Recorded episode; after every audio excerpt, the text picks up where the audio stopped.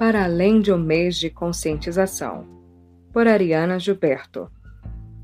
O mês de novembro é também conhecido como o mês da consciência negra, pois dia 20, desde 2011, foi decretado o Dia da Consciência Negra, diferentemente dos outros anos. Pois é, 2020 está mesmo diferente.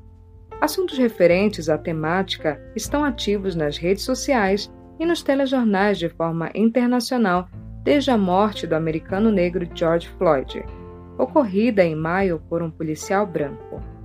O movimento Black Lives Matter, Vidas Negras Importam, que existe desde 2013, vem sendo propagada de forma mundial e em diferentes áreas.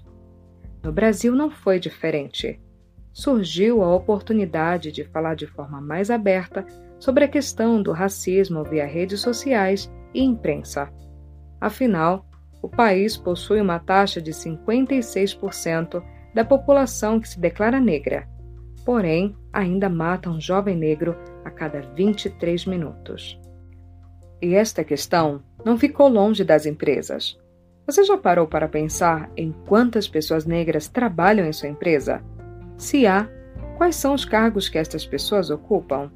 Se você que está lendo este texto e é um líder, você já percebeu se há outro líder negro na mesma posição que a sua?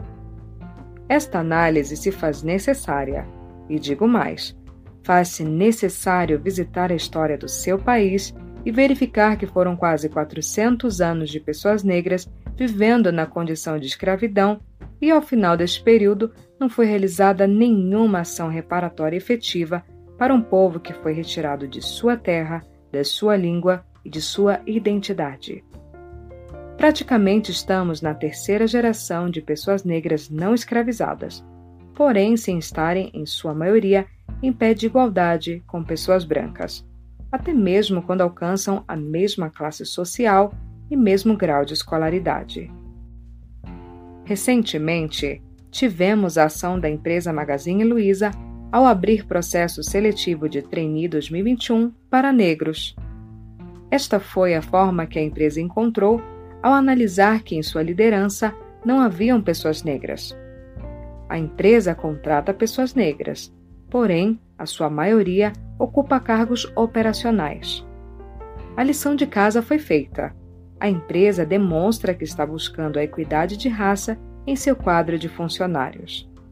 Não basta dizer que sua empresa não é uma empresa racista porque contrata negros faz-se necessário pensar se, após o ingresso de pessoas negras, os planos de carreira, desenvolvimento estão voltados para a equidade de raça, sem deixar de negligenciar as competências técnicas necessárias. Parar e elaborar ações possíveis faz parte da rotina de gestão de pessoas em empresas que têm como objetivo um ambiente diverso, como tanto se tem falado. Faz-se necessário pensar de forma prática em como trazer a hashtag Vidas Negras Importam para o dia a dia que acontece distante das redes sociais.